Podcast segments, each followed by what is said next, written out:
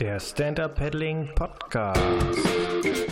Hallo und herzlich willkommen. Mein Name ist Peter Rochel von der SUP Online Academy und hier bist du beim ersten deutschsprachigen Podcast zum Thema Stand-Up Paddling. Hier geht es um Geschichten über das Menschen kennenlernen und um viele Dinge und Hintergründe rund aus unserem Lieblingssport.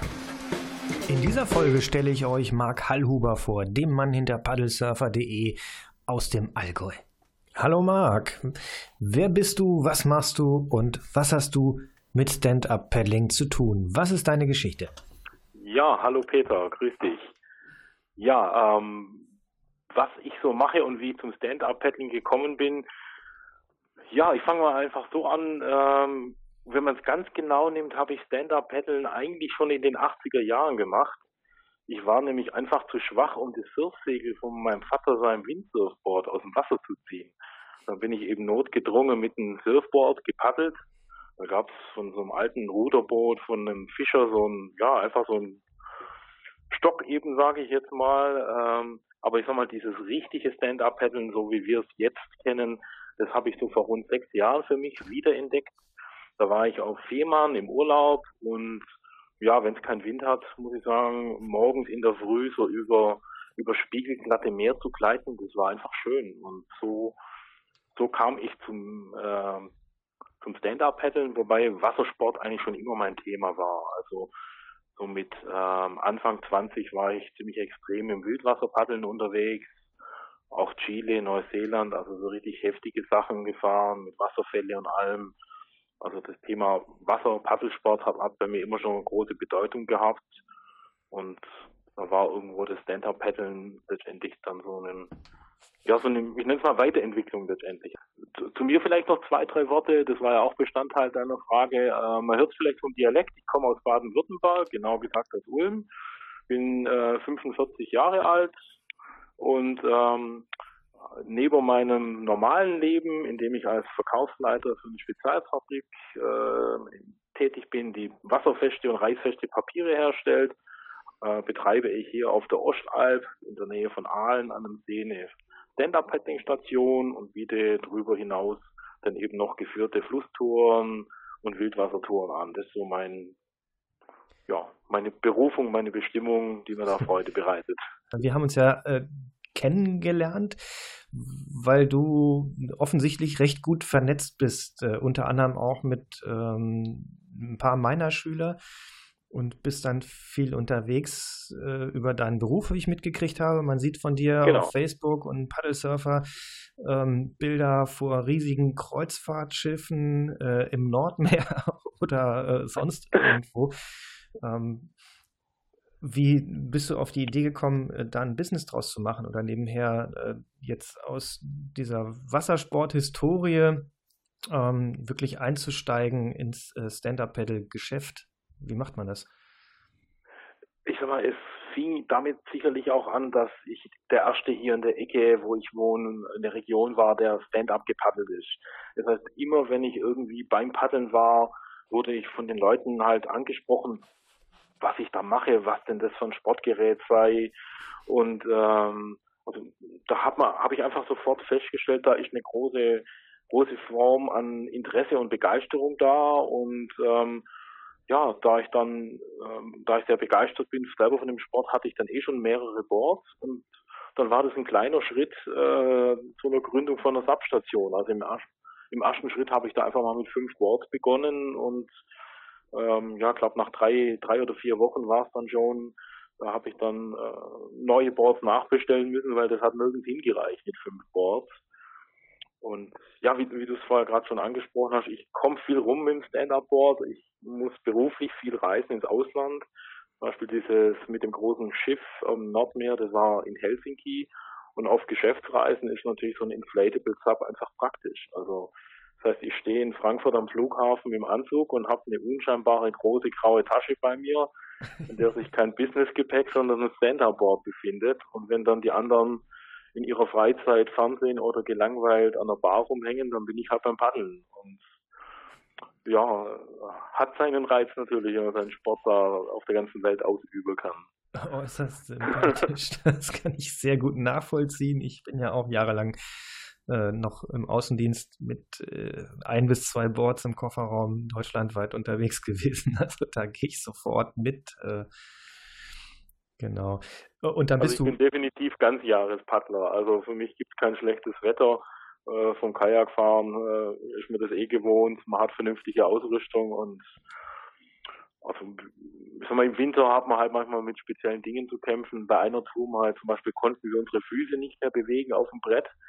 Und zwar nicht, weil wir gefroren waren, sondern der Rest vom Brett war gefroren. Und wenn dann überall auf der, also das Spritzwasser auf dem Board eine kleine Eisschicht bildet, dann bleibt man wirklich stehen, wo man steht auf dem Brett. Das war sehr amüsant. Hat auch nachher eine Weile gedauert, bis man das Inflatable sozusagen, wenn man die Luft rausgelassen hat, wieder rollen konnte. ja, stimmt. Das, das, das hat dem Brett aber nichts ausgemacht. Ja. ja, das kenne ich auch. Im Winter sind die äh, wirklich äh, härter einzurollen als im Sommer. Im Sommer passt das immer ja. alles super. Im Winter ist es teilweise Fingerbrecher. das stimmt. Ja, und äh, du bist dann äh, los und hast erstmal dein, dein, dein, dein altes Windsurfboard äh, benutzt oder hast du dir gleich. Nee, nee, schon gleich, schon gleich richtige Boards. Doch, doch. Also äh, mit, mit einem Windsurfboard kann man nichts vernünftig paddeln. Also das war in Firmen dann schon so, dass ich mir bei einer, bei einer Schule dort vor Ort ein Board geliehen habe. Ein Stand-Up-Board, die haben auch verschiedene Modelle gehabt. Das heißt, ich habe mir dann jeden Tag auch mal ein anderes äh, nehmen können und auch die Unterschiede erfahren. Und da habe ich schon sehr, sehr schnell auch festgestellt, dass man eigentlich nur mit einem vernünftigen Equipment auch viel Spaß hat. Also da irgendwie sich nur ein Paddel zu kaufen und das alte Windsurfboard zu nehmen, ähm, das ist keine gute Lösung. Ja. Da gibt es ja. schon große Unterschiede. Und dann kommt auch nur der Spaß. Also ja. muss man auch sagen. Deine ähm, Deine Station, der Standort, was machst du da genau? Also Verleih, äh, machst du auch Kurse? Ist das ein Fließwasser? Ja. Ist das ein See? Ähm, wie ist das? Wie kann man sich das vorstellen? Ähm, der, die Station habe ich am Bucher Stausee, heißt der See. In der Region äh, Ostwürttemberg, in der ich wohne, ist das im Umkreis von so rund 70, 80 Kilometer der größte See. Der hat so eine Länge von knapp viereinhalb Kilometer, so ein bisschen gekrümmte, längliche Form wie eine Banane, sage ich mal. Da ist ein großer Sandstrand dran mit Kiosk. Wir haben einen Segelboothafen. Also ist ein sehr beliebter, ja, sehr beliebter See einfach in der Region mit einer tollen Infrastruktur, kostenlose Parkplätze. Äh, der Zug hält äh, direkt am, am See. Also die Gemeinde macht da richtig viel. Und ähm, da bin ich mit meiner Idee, dort eine Substation aufzumachen, beim Bürgermeister auf offene Ohren gestoßen, weil für junge und sportliche Menschen gab es eben noch nicht so viel Angebot, also halt ein Tretbootverleih. Und da bin ich eben direkt am Badestrand mit meiner Verleihstation, biete da eben auch Kurse an am, am Wochenende und die Flusstouren, die ich mache, die finden dann, sage ich mal, in quer durch Süddeutschland einfach an schönen Flüssen statt. Ähm, also geht hoch bis, ich sag mal, die Ecke Würzburg, runter bis an die österreichische Grenze in dem ganzen Segment und vom Kajakfahren, sag ich mal, kenne ich die Flüsse alle äh, und habe im Prinzip dann einfach mal ausgetestet, welche denn mit dem Sub einfach auch funktionieren und Spaß machen. Also das, das Thema Tiefgang Finne ist zum Beispiel natürlich ein Thema beim Sub, ja. wo man einfach Flüsse ganz anders beurteilen muss. Und ja, das, das ist so meine große Leidenschaft, sage ich mal, dieses Fließwasserpaddeln auch. Es muss nicht immer das heftige Wildwasser sein, aber wenn der Fluss einfach so ein bisschen eine Strömung noch hat, wenn es mal ein paar Kehrwässer hat, äh, wenn man das so kombinieren kann, weil ich finde im Vergleich zum Kanu- oder Kajakpaddeln das Schöne vor allem im Stehen hat man einen ganz anderen Blick. Also wenn ich so übers Wasser gleite, sehe ich einfach viel mehr von der Landschaft, von der Natur und die Kombination noch mit ein bisschen Sportlichkeit, die finde ich wirklich, die zeichnet den Sport irgendwo aus. Ja, ist erstaunlich. Ne? Ich weiß nicht, ob dir das auch so geht. Ich äh, komme ja auch, ähm, also sowohl aus dem Surf als auch aus dem äh, Kanusport. Ich bin lange Wildwasser gefahren und äh, war da sehr aktiv.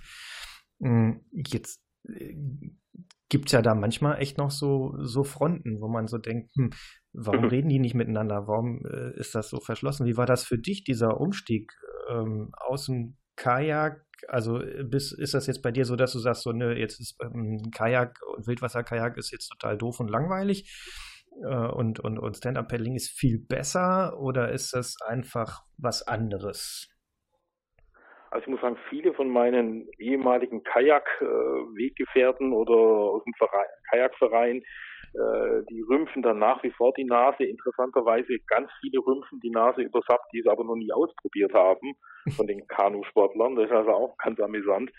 Bei mir war es so, ich habe ähm, ja das Kajakfahren schon ziemlich auf die Spitze getrieben, mit also auch Wasserfällen und ähnlichen äh, und bin dann aber persönlich an einem Punkt angekommen, ähm, ich war zum Beispiel auch mal bewusstlos im Wasser und äh, nach einem ja etwas heftigeren Crash mit einem ziemlich großen Felsen, wo meine Kollegen mich aus dem Fluss ziehen mussten. Also ich hätte es sonst wahrscheinlich alleine nicht überlebt. Also ich bin erst an Land wieder zu mir gekommen. Und da kam dann äh, irgendwann die Phase, wo ich einfach für mich gemerkt habe, also so auf dem Niveau, wie ich jetzt bin, will ich gar nicht weiter Kajak fahren und dann einen Schritt zurück zu machen und ich sag mal, Wildwasser 3 zu paddeln. Also wir sind da wirklich zwölf äh, Meter hohe Wasserfälle und ähnliches runtergefahren in Chile, äh, ohne anzugucken natürlich vorher die Route. Okay. Man das halt so oft mal machen muss in gewisse Regionen. Und dann eben wieder so normale Flüsse mit dem Kajak zu paddeln. Also ich glaube, das ist wie wenn so ein Formel-1-Rennfahrer irgendwie jetzt auf eine Go-Kart-Bahn geht. Das gibt dem auch nichts. Also so eine so Wildwasser zwei bis drei oder sowas im Kajak fand ich dann einfach stinklangweilig. Ich habe es dann mal mit dem Topo Duo, also mit dem Zweier-Kajak probiert, mit meiner Frau vorne drin, aber der war das dann schon zu heftig. Also ich fand das dann schon wieder ein bisschen spannender, wenn ich da jemand vorne noch, das macht das Manövrieren ja ein bisschen schwieriger in so einem Zweier-Kajak, aber für sie war das dann nicht so schön. Und das war eben auch mit so ein Grund, ähm, das mich dann am Stand-Up-Paddeln so gefallen hat. Meiner Frau hat es eben auch gut gefallen. Im Kajak haben Frauen zum Beispiel gerne Angst, wenn sie umkippen, dass sie aus dem Boot rauskommen. Die Füße stecken da ja so drin und die Spritzdecke drüber und beim Subpaddeln hat sie einfach keine Angst, auch nicht am Meer. Und das ist einfach auch schön, wenn man Sport hat, wo man gemeinsam machen kann. Ja. Und ähm, deswegen finde ich jetzt Kajakfahren nicht schlecht, aber ähm, im Kajak sitze ich eigentlich nicht mehr wirklich drin, muss ich sagen. SAP hat es ersetzt. Oh, mich reizt es schon manchmal, aber meistens ist, äh, ich finde, wie gesagt, das Stand-Up-Paddling ist irgendwie, weiß ich nicht, äh, gibt insgesamt mehr her. Unabhängig davon, dass ich auch die ähm, ja, Körperhaltung äh, als deutlich gesünder empfinde. In der Tat, also äh, in meinem Beruf sitze ich halt auch sehr viel im Auto und dieses Stehen auf dem Board ist einfach auch eine angenehme Haltung, Sitzen im Kajak äh, ist definitiv von Rücken, vor allem wenn man dann irgendwelche Wasserfälle runterfährt, nicht so gut. Mhm. Ähm, ich sag mal, in bewegterem Wasser kann man natürlich, sprich im Wildwasser, viel höhere Schwierigkeitsgrade mit dem Kajak als im Sub erzielen. Ähm, das ist ein anderes Thema, aber ja. dafür hat man mit dem Sub auch so eine Mischung aus Wellenreiten und Kajakfahren. Also wenn ich da nur so an Flusswellen oder Wellen am Meer denke, ähm, man hat da einfach Möglichkeiten von einer Bandbreite, die, die man mit dem Kajak nicht hatte. Und das finde ich eben schon sehr spannend. Ja. Weil Wellen im Meer sind schon, das ist schon ein richtig tolles Fahrgefühl. Definitiv. Äh, jetzt hast du gerade was angesprochen äh, in Bezug auf Schwierigkeitsgrade. Wildwasser 2 äh, bis 3 hast du gesagt. Ähm, magst du mal eben für unsere Zuhörer äh, kurz was dazu sagen, wie das eingeteilt ist? Wie kann man sich das vorstellen? Wie gehen diese Schwierigkeitsgrade und was davon ist mit dem Stand-Up-Board ähm, auch für Fließwasser-Einsteiger relativ schnell machbar und wo sind so die Grenzen? Ja, also die, die Skala, ähm, äh, die geht los mit äh, Wildwasserstufe 1, geht hoch bis zu Stufe 6. Ähm, laut der Definition ist 6 dann eben der unfahrbare Bereich, beziehungsweise nur unter perfekten Bedingungen in der Idealroute fahrbar. Ähm, mit dem Stand-Up-Board fühlt sich natürlich alles viel brutaler an als mit dem Kajak. Also wenn man zum Beispiel so einen Kajakkurs macht und dann Eskimotieren lernt, dann kann man in der ersten Saison ja locker schon Wildwasser, also die erste Fahrt findet auf eins bis zwei statt oder so und dann kann man in der ersten Saison locker auch schon Wildwasser drei bis vier fahren. Und beim Sub muss man wirklich sagen, ist Wildwasser drei bis vier so schon eher die obere Grenze, auf der man sich vernünftig bewegen kann. Vor allem, wenn man das Stand-Up-Paddeln im Wildwasser, ich sag mal, mit dem richtigen Ehrenkodex sieht. Also für mich gilt im Wildwasser ähm, eine Stelle nur als befahren, wenn ich die auch stehend befahren habe mit dem Sub. Also auf dem Brett knien ähm, ist für mich keine Befahrung. Und äh, da stellt sich das Ganze natürlich schon deutlich schwieriger dar. Also zum Beispiel mit äh, Kunden, die jetzt einen Fahrtechnikkurs, also einen Fließwasserkurs gemacht haben, gehen wir dann immer auf den Lech, der ist in Österreich, im, im Lechtal, ist es ein Fluss, so Wildwasser 2. Und ähm, da, ja, ich sag mal so 20, 30 Mal liegen die da schon im Wasser, bis sie unten angekommen sind. Äh, glücklich und müde dann natürlich, aber das ist dann schon eine deutliche Steigerung. Und so im Bereich äh, vor allem wuchtigen Wildwasser, also eine Imster Schlucht zum Beispiel, die ist so zwischen drei und vier angesiedelt. Da gibt's wenige, die das schaffen, dort wirklich stehend die ganzen großen Schwelle durchzufahren. Mhm. Und ähm, daher für einen Einsteiger muss man halt auch ganz klar sagen, ähm, die kleinen Schritte sind das Wichtige, weil man hat natürlich auch eine ganz andere Stürzzone. Also beim Kajakfahren sitze ich und kipp um, beim Stand-up falle ich aus stehender Position, also relativ weit von oben ins Wasser. Das heißt, ich kann mich da auch ganz anders verletzen. Also das Thema Sicherheit äh, ist da sicherlich nochmal anders zu bewerten. Also zum Beispiel, ähm, wenn man eine Leusach fährt, die ist sehr verblockt. Also verblockt bedeutet, da sind Steinwürfe drin, also Hindernisse im Fluss. Also so ein Fluss wie die Leusach muss man unbedingt mit so großen Mountainbike, Downhill-Sport, äh, mit solchen Schienbein, Knieschutz, Kombinationen fahren. Also anders tut man sich da sehr, sehr weh. Helm ist natürlich sowieso Pflicht. Ja. Also das Wildwasser sollte man vor allem, wenn man keinen Kajak-Hintergrund hat, auf keinen Fall einfach nur so draufgehen. Also das ist viel zu gefährlich. Ja. Naja, Wasser in Bewegung, das sind halt äh, große Massen, die da äh, gerne unterschätzt werden. Ne? Ein Quadratmeter Wasseroberfläche bei einem Meter Wassertiefe sind direkt 1000 Liter Wasser, 1000 Kilo und du mittendrin. Also schön ist, wir gerade an dem Lech, wo wir diese Einsteiger-Wildwassertour machen, am Einstieg ähm, hat so ein paar kleine Kehrwässer. Die Wassertiefe ist da vielleicht so, so oberschenkeltief. Und wenn man dann nur die, die Leute mal im, im Wasser schwimmen lässt, in den Kehrwasser reinschwimmen, oder wenn die mal versuchen, ins Wasser einfach reinzugehen und ein bisschen in den Fluss reinzugehen, dann spüren die sehr schnell, was das Wasser einfach für eine unbändige Kraft hat.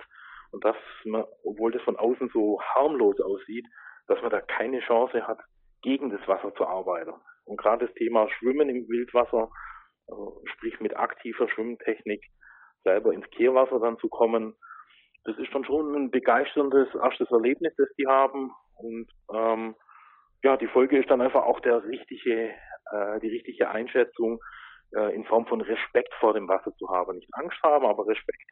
Ja. Und das ist immer das gesunde Mittelmaß, dass man nachher auch heil unten ankommt. Ja.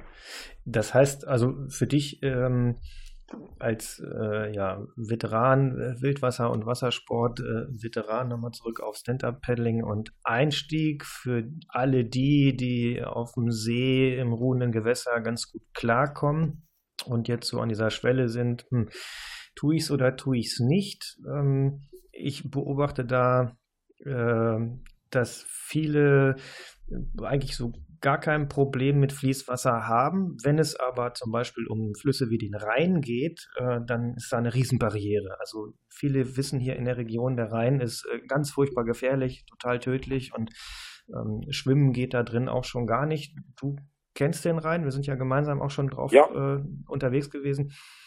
Ähm, was, was ist das Geheimnis dieses Flusses? So, ich glaube, was schon viel ausmacht, sind einfach die Wassermassen, die Menge, also die Breite von dem Fluss, die Dimensionen. Also gerade eine Leusach zum Beispiel in Garmisch, die sieht relativ harmlos aus. Die hat fünf bis zehn Meter Breite. Da denkt man, man kann ja immer schnell das Ufer erreichen. Ein Rhein, wenn man, wenn man da einfach nur der Flussmitte runtertreibt, sieht, wie rechts und links die Häuser an einem vorbeiziehen. Äh, man braucht da schwimmen wahrscheinlich äh, fünf Kilometer, bis man diesen ein Kilometer ans Ufer geschafft hat vom, vom Winkel her. Deswegen glaube ich, die Dimensionen, die den Leuten dort natürlich auch ja letztendlich die Angst macht. Aber ähm, wie gesagt, so ein kleiner Fluss äh, hat dafür andere Gefahrenstellen, die nicht nicht, ähm, äh, die man nicht unterschätzen darf. Also zum Beispiel mit Felsen drin gibt es oft Unterspülungen, Siphons, also wo das Wasser unter Felsen durchläuft das Wasser kommt unten unter unserem Fels durch, aber ob da ein Mensch durchpasst, ist halt eine andere Frage. Also, ja. Äh, also die verblockten, verblockten Flüsse wirken vielleicht nicht so gefährlich für manche, aber sie sind genauso. Ja. Aber ist jetzt der also, Rhein äh, für dich ein Fluss, wo du sagst, so, der ist anspruchsvoll und ganz schwer zu lernen, oder? Also für mich persönlich jetzt nicht. Ich sag mal, er bietet halt äh, aufgrund der Schifffahrt und den Bojen und was da alles gibt, äh, hat er einfach andere äh, andere Themen wie jetzt ein Wildfluss. Also man muss auf die Binnenschifffahrt äh, Rücksicht nehmen. Die, die Bojen, wenn äh, hat ja dieses Jahr leider öfter so Themen gehabt, dass Leute mhm. irgendwelche äh, sich mit den Leashes sozusagen an Hindernissen verfangen haben. Äh, sowas ist im Rhein natürlich definitiv gefährlich. Und ich denke, was man natürlich auch äh, nicht außer Acht lassen darf, das Thema Hochwasser. Also als, als Kajakfahrer, sagen wir mal, ist es für mich halt ein, ein Thema, ähm, das kenne ich sehr gut.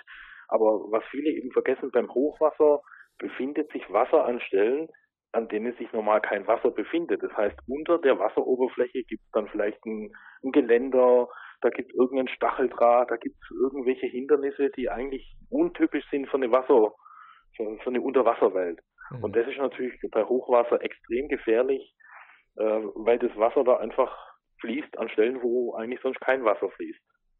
Ja. Und äh, irgendwann muss man ja Richtung Ufer fahren. Also ich denke mal, solange man in der Rheinmitte fährt, macht auch das größte Hochwasser einem relativ wenig aus, aber irgendwann muss man zwischen den Bäumen durch ans Ufer und ich glaube, das unterschätzen viele, weil zwischen Normalwasserstand und Hochwasser ähm, wirkt der Rhein jetzt nicht so extrem unterschiedlich, wie das zum Beispiel eine Ötztaler Ache wirkt. Ja. Ja, eher deutlich harmloser. Okay. Und, ja. Gut, hast du noch ähm, einen Tipp. Wir sind jetzt so äh, schwer auf das Thema Fließwasser äh, gerade eingestiegen. Hast du genau. noch einen, einen, Tipp für Ein- und Umsteiger? Was sollte jetzt einer machen, wenn der jetzt äh, zum Beispiel bei dir äh, an der Talsperre oder am See ähm, einen Kurs gemacht hat oder vielleicht einfach nur sich das selbst beigebracht hat durch Laien? Was sollten Leute oder Stand-Up-Paddler auf jeden Fall tun, um äh, sicher ins Fließgewässer zu kommen? Also wichtig ist vor allem, denke ich, dass man ähm, mit kleinen Schritten vorangeht. Also der Über-Ehrgeiz, möglichst schnell äh, schwierige Flüsse, äh, also dieses höher, schneller, weiter, sich nur von irgendwelchen Schwierigkeitsgraden von Flussführern leiten zu lassen, ist sehr gefährlich und töricht. Äh, wichtiger ist vor allem, dass man die, die Qualität der Befahrung letztendlich im Griff hat. Also wenn ich einen Schwierigkeitsgrad sauber beherrsche, dass ich dann eine Stufe weitergehe und nicht, wenn ich irgendwie gerade so runterkomme und beim nächsten Wochenende, da muss ich mich gleich den noch steileren, noch schwierigeren Fluss runterstürzen. Weil Erfahrung ist eben was, wo mit der Zeit erst kommt. Also das heißt, die Erfahrung ist es, die letztendlich wichtig ist, um, um im Wildwasser ja letztendlich die Situation richtig beurteilen zu können. Und da gehören natürlich viele Faktoren dazu. Es geht mit der Ausrüstung los, es geht, ähm, es geht weiter natürlich auch paddlich alleine, paddlich mit Freunden. Wie paddelt man?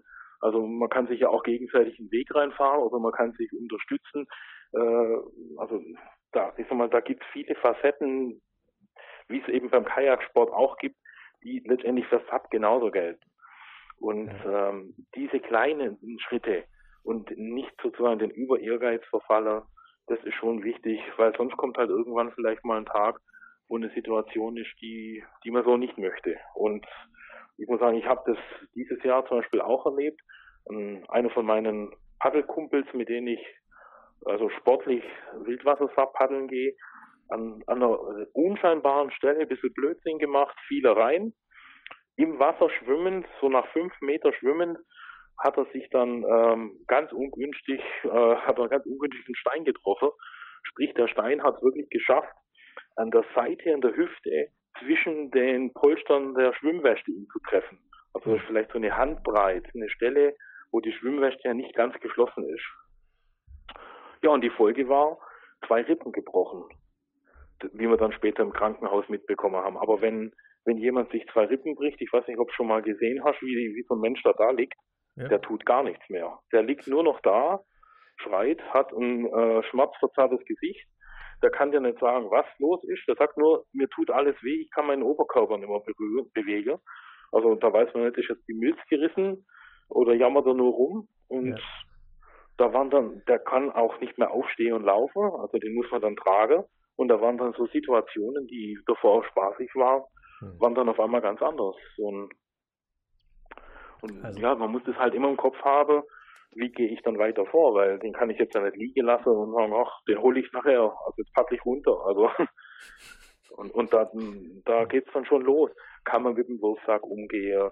Was hat man denn für eine Ausrüstung überhaupt dabei? Also äh, ja.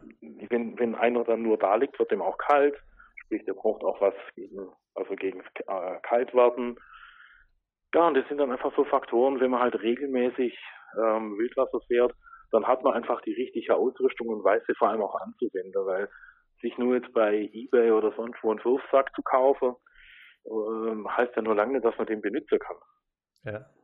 Und das erlebt man halt heute sehr oft, dass die Leute zwar tolles Equipment haben, ähm, aber die Bedienung wird viel zu wenig geübt. Also einen Wurfsack werfen zu können zum Beispiel, ähm, wenn man das noch nie gemacht hat, trifft man eh nicht. Also und dann bringt es eh nichts. Direkt an den Kopf und er hat dann keinen Helm auf und dann auch am besten mit Karabiner dran. Oder so, genau, genau. Und das sind halt alles so Faktoren, wenn man so langsam ohnmächtig Schritt für Schritt nicht mehr so viel. Genau, genau. Und deswegen diese Politik der kleinen Schritte ist da die Lösung, weil dann, dann merkt man einfach auch, ähm, oder hat man Möglichkeit zu korrigieren für die nächste Fahrt. Und wenn man immer Riesenschritte macht, dann klappt das einfach nicht. Ja. Oh.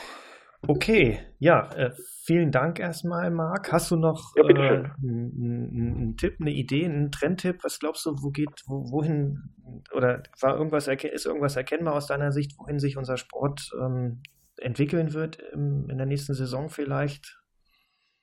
Also was ich sehr spannend finde, welche breiten Facetten es da mittlerweile gibt.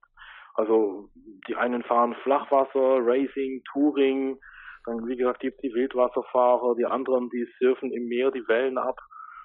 Dann spielen welche Polo, Yoga. Also das ist so ein bisschen wie beim Wintersport auch von Langlauf, Alpin, Skitouren gehen. Die haben zwar alle das gleiche Element, sprich den Schnee, aber sonst haben die Sportarten wenig ähm, Gleiches miteinander. Und das sehe ich beim Stand-Up-Paddeln schon auch als interessant. Da ist für jeden was dabei. Also vom Fitness bis zum Action, von gemütlichem Cruisen, Badesport, also gibt es viele Facetten. Ähm, wo die Reise wirklich hingeht, äh, welche, welche Dinge äh, sozusagen sich da von diesen verrückten Sachen durchsetzen. Also ich glaube zum Beispiel, das Wildwasser wird immer exotisch bleiben. Ich glaube jetzt nicht, dass es dem Kajaksport den Rang abläuft. Ich persönlich, wie gesagt, mache es sehr gerne, aber ich glaube jetzt nicht, dass das das große Thema werden wird. Von dem her muss man einfach mal sehen, was noch so alles kommt. Spannend fand ich zum Beispiel jetzt auf der Paddle Expo, ich weiß nicht, ob du es auch gesehen hast, die Firma Tripsticks aus Deutschland. Mhm. Das sind so ein paar junge Ingenieure oder ich sag mal Ingenieure dazu, auf jeden Fall technisch begabte Männer aus dem Münchner Raum, die haben in, eine Inflatable-Technik gerade in der Entwicklung, wodurch ein Brett nicht ähm, wie die jetzigen Inflatables vorne, hinten, Mitte immer gleich dick sind, sondern wo dicken Verlauf möglich sind. Also das heißt, man kann mit der, der Technik Boards machen, die vorne an der Spitze und am Heck dünner sind und trotzdem aufblasbar. Und das finde ich, äh, finde ich sehr interessant zu sehen, dass es einfach auch mal ein paar neue Themen gibt, ähm, die nämlich dann letztendlich dazu führen, Inflatables sind super praktisch, aber sie kommen zum Beispiel gerade in der Welle am Meer oder auch im Wildwasser kommen die, die technischen Dinge einfach an Grenzen, also wo einfach der Shape, den man haben möchte, nicht baubar ist. Und da ja. klingt es sehr spannend, was die machen. Und ähm, ja, und da das dann auch noch aus Deutschland kommt, die Entwicklung, finde ich das natürlich doppelt gut. Wenn wir da, weil wir sind ja eh das Land der Inflatables. Ja. Und muss man mal sehen, also die wollen nächstes Jahr mit den ersten Vorserienmodellen rauskommen. Und ich sag mal, so eine neue Technologie kann natürlich so einem Sport auch nochmal einen ganz neuen Aufwind geben. Ja, ich habe äh, hab mich ja länger mit denen unterhalten, also total spannend, wobei man natürlich sagen muss, die Optik ist ja noch ein bisschen gewöhnungsbedürftig. Ne? Ja, ja, also wenn das Granulat mit der Füllung nicht ganz passt, dann hat es ja durch diese Vakuum-Zwischenräume so Falten.